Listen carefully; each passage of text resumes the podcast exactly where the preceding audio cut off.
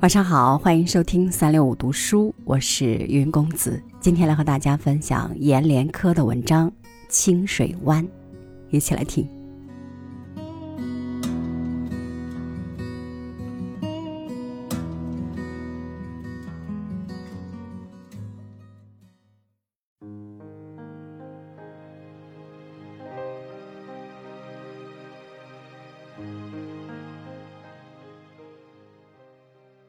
世界是相异相悖的。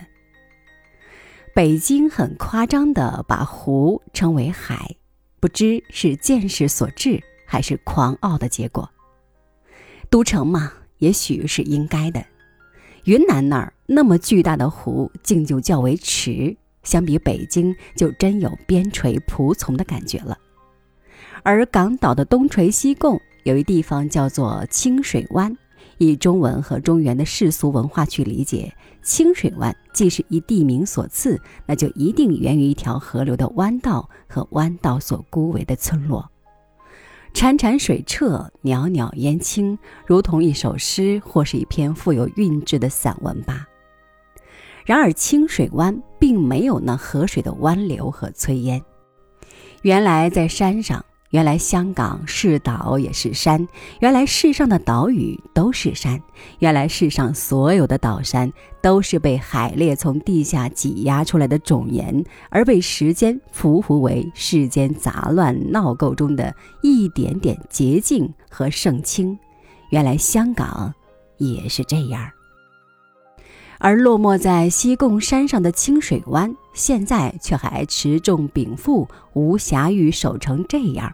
在一片岛山云雾里，藏匿了香港固有的村屋中的丁户房和山脉间的金道与人烟。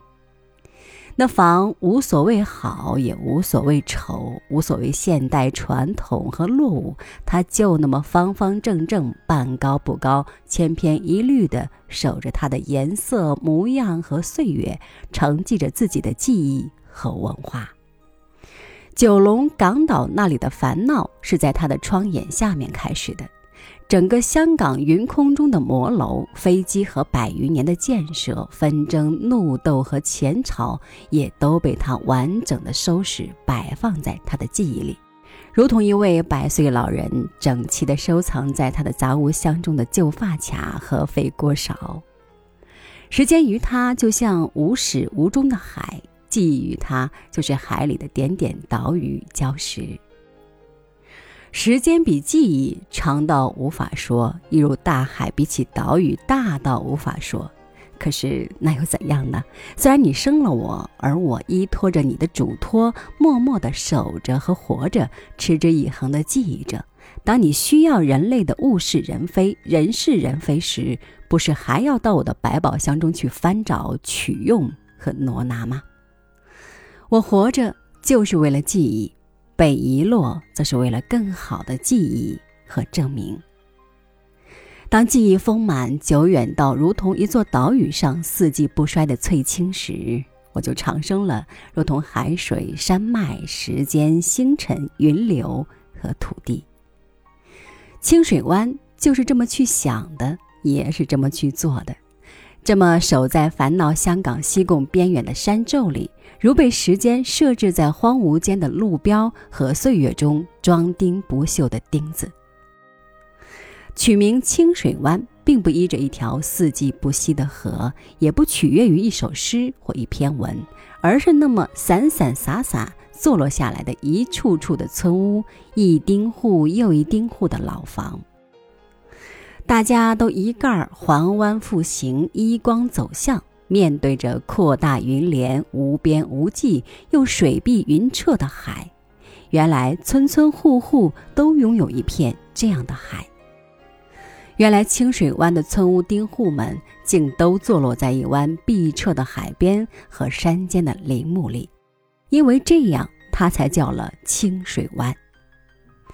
一湾海水和海水中错落有致的一个又一个的岛，都是时间的永存和常翻常新、永远翻新不尽的老挂历。有海不说海，如同北京和云南是湖不说湖。但他把自己拥有的大海迁为一湾时，却没有滇池那种悲戚和仆从心，也没有北京的北海、中南海那样称谓的狂傲和虚浮心。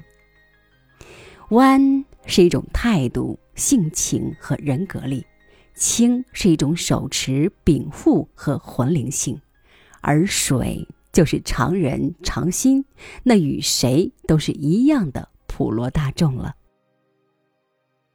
清水湾真是一个好名字。从前年到了这儿后，朋友和同仁就是我心随所愿的，每年都到这儿来，如同朝圣的人每年都到西藏去，都到耶路撒冷的圣山与圣墙的下面。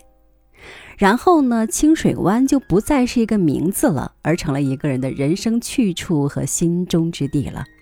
如同一个农人终于认定深山中的一棵枯枝老树，它不是一棵树，而是一棵。神树。